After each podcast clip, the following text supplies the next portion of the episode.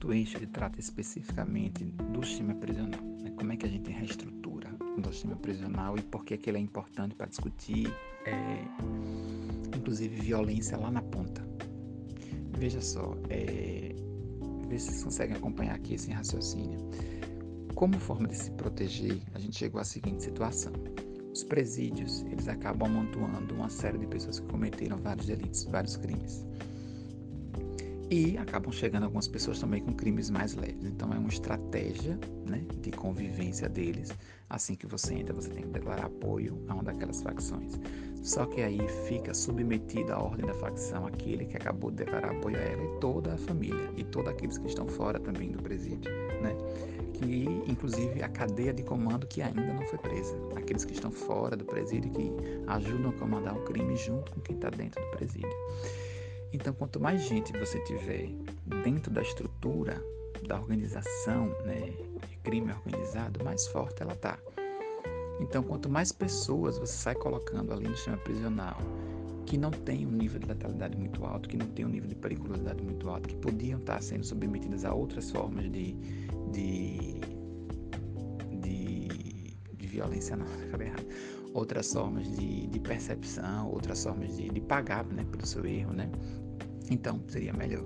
A gente precisa reestruturar esse sistema prisional e repensar como é que ele vai estar organizado para que ele sirva para poder separar da sociedade aqueles que a gente não conseguiu de outra forma recuperar, que a gente não conseguiu de outra forma impor alguma pena alternativa. É porque foi o último caso, é, o nível de periculosidade é muito grande, o nível de letalidade é muito grande, que para aquelas pessoas só restou a prisão, só restou a privação de liberdade. Mas isso não são tantas, né? Pelo menos não no nível que a gente tem. A gente tem de 700 a 800 mil presos, nem o número exato. A gente tem isso, acaba variando muito, né? É, então, por isso, né, a proposta, algumas propostas para esse eixo seriam fortalecer a gestão prisional para enfrentar o crime organizado e a corrupção nos presídios, né? Então, a gente precisa pensar lá dentro, como é que a gente separa, como é que a gente entende a cadeia de comando dentro da dentro do presídio e a partir daí como é que a gente combate isso? Como é que a gente enfrenta isso? Porque se você desmantela o crime organizado no presídio, você desmantela o crime organizado também fora, porque uma coisa está ligada à outra. Então, para isso a gente pode pensar nos nossos sistemas federais de presídio, que eles têm um sistema muito mais rigoroso, e a gente pode separar as cabeças do crime e manter eles inclusive isolados num sistema muito mais é, chama de, é, acho que é RDD, né, sistema de, de diferenciado disciplinar, se não me engano é isso. Para que, né, ao separar a cabeça, você deixe que a própria instituição entre em colapso. Na instituição aqui seria o crime organizado. Então, essa é uma forma eficaz. É preciso ser combativo, né? direto, identificar quem é a cabeça, quem são aqueles que comandam e atuar diretamente para isso, quebrar a cadeia de comando deles. É uma outra, uma outra medida também seria incentivar a adoção de, de, uma, de uma polícia, né? uma política de criação de vagas no sistema prisional e dos estados de maneira mais racional, humana e humana. O que, é que seria isso? Olha, é, não adianta criar vagas como, como a política de presídio, porque só a vaga em si a gente pode estar tá criando um problema para nós mesmos, né? Então, você pode acabar encarcerando pessoas de alta periculosidade com um número muito grande de pessoas com a periculosidade mais baixa, com um nível de letalidade mais baixo. E aí é você que está dando munição para eles, você está literalmente servindo a eles, você está dando exército para eles. Então, preciso uma forma muito mais racional, muito mais humana, como é que a gente cria essa vaga, né?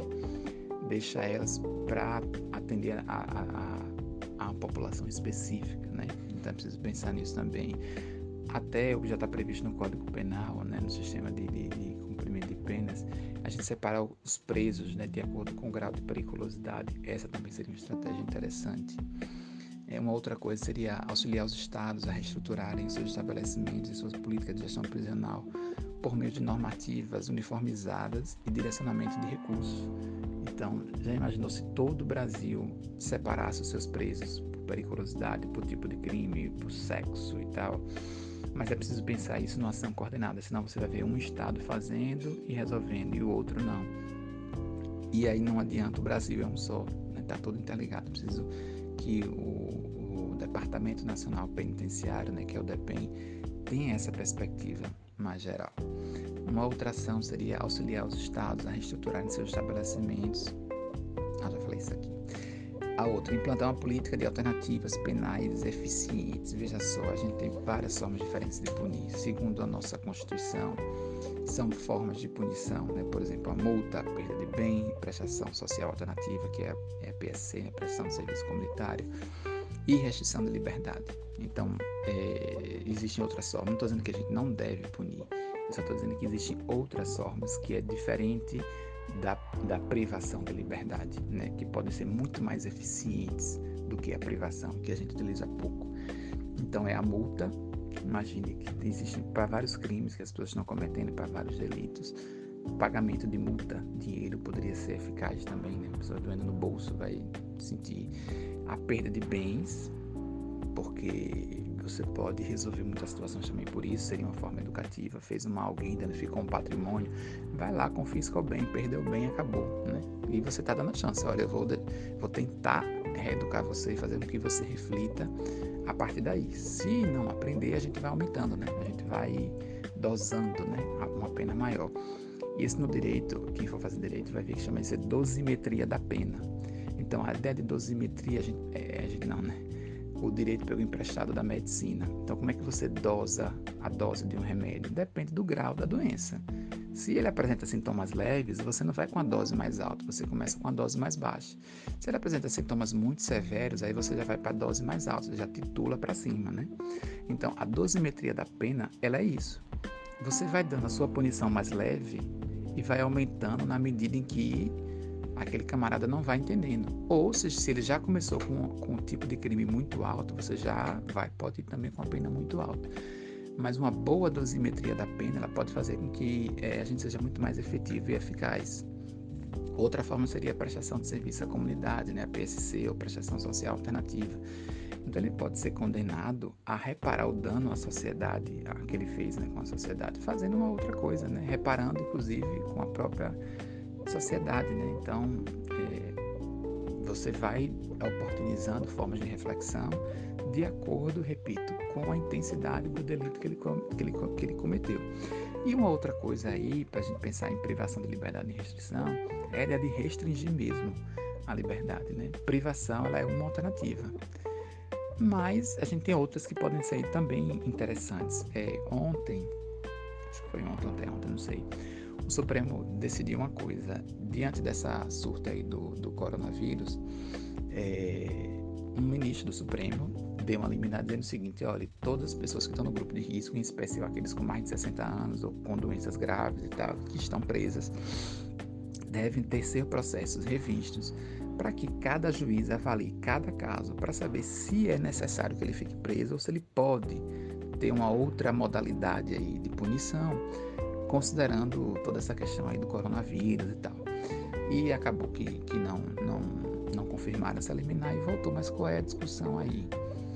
Olha, é, não adianta a gente estar tá colocando lá se você não tem essa, essa perspectiva mais global. Porque alguém diz, ah, mas eles estão lá presos, eles estão lá encafufados, eles estão lá enfornados. Beleza, mas pense no agente prisional. Esse agente prisional entra e sai. Ele pode estar tá levando o vírus. E se esse vírus for se difundir lá, que é muito fácil, porque cadeia é extremamente úmida, né, fechada, então ótima para disseminar vírus e bactérias. Se esse vírus disseminar lá, menos de 40% das, das unidades prisionais tem o que a gente chamaria de unidade básica de saúde, menos de 40%. UTI nenhuma tem. Esse camarada vai precisar de um serviço especializado de saúde pública. Onde é que ele vai? Então a gente vai estar tá tirando gente da cadeia levando para o hospital. Então você vai estar colapsando o hospital, porque a demanda por hospital acaba aumentando. Aí você tem que tirar o agente de segurança pública que vai levar esse preso para lá. Então você vai estar tirando policial da rua para poder acompanhar criminoso. Você está tirando o criminoso da cadeia que poderia estar cumprindo sua sentença lá é, e vem para cá. Ou né, poderia pensar outras estratégias, né? Ah, mas o cara cometeu erro. Ah, não, é avaliar caso a caso. Então, estou dizendo que aquele cara, o Fernandinho Beiramar, vamos supor que ele tivesse 70 anos, ele deveria ser solto. Não estou dizendo desse caso. Estou falando de casos mais leves, né, que a gente possa pensar em outras alternativas, pelo menos para esse momento. E aí que entra, por exemplo, a medida de restrição à liberdade. Então, você pode colocar uma tornozeleira eletrônica e limitar o espaço dele. Olha, você não vai ficar aqui por conta dessa questão do surto tal, você já tem 60 anos, 70 anos, você, o seu crime nem foi tão grave assim, você já está aí há 10 anos, 12 anos, então vamos fazer o seguinte, eu vou deixar você ir para casa por algum tempo, pelo menos enquanto passar esse surto, mas você vai usar uma tornozeleira. E não pode sair de casa, a gente monitora você ali para a tornozeleira. É muito mais eficaz, ele vai ficar em quarentena em casa, você vai garantir a quarentena muito mais efetiva, muito mais eficaz. Então é disso que a gente está falando quando a gente pensa em penas alternativas, é deixar de ter essa sede, deixar de ter a ideia de prisão como algo que vai alimentar a nossa vaidade, algo que vai alimentar a nossa alma. A prisão ela tem que ser um recurso eficaz para combater crimes, um, um recurso eficaz para reeducar uma pessoa, mas ela não pode servir para alimentar que tem de pior da gente enquanto ser humano, né? Bom, terminamos assim. Ah, tem mais um aqui. Direcionar a instância de articulação de policiais, poder Ministério Público, para a redução dos presos provisórios. Tá lá. Ah tá, essa daqui é na verdade uma continuação do que eu já havia dito para vocês. Olha, é, a gente precisa separar os presos provisórios daqueles que já estão sentenciados. Você já foi sentenciado e condenado à prisão, beleza, você fica. Mas mais de 50% das pessoas que estão presas em cadeias não têm a sua sentença definitiva. Tem gente que roubou, fez errado em roubar, numa festa e de repente vai parar numa, numa delegacia e de repente vai parar no presídio. Nem foi confirmada a sentença ainda. Então é preciso que a gente pense, né? Esse daí a gente poderia estar aplicando penas alternativas e ele vai cumprir de outro jeito. Ou se é culpado, faz logo o processo legal, decide e vai. Entendeu? Quando digo faz logo, não é em um mês, não. Mas tem gente que espera 3, 4, 5 anos numa cadeia para que alguém diga se ele é culpado ou não. Isso é complicado porque durante os 3, 4 anos, aquele crime que motivou a entrada dele no sistema prisional, que foi leve, ele já entrou por crime organizado, já virou uma coisa muito maior, já ficou muito mais difícil agora da gente recuperar ele. Não tem mais como pensar em penas alternativas, ele já está envolvido com o crime de um jeito que a gente tem que pensar agora na, na, na dosimetria lá em cima, na dose mais elevada. É isso, vamos agora para o quinto eixo.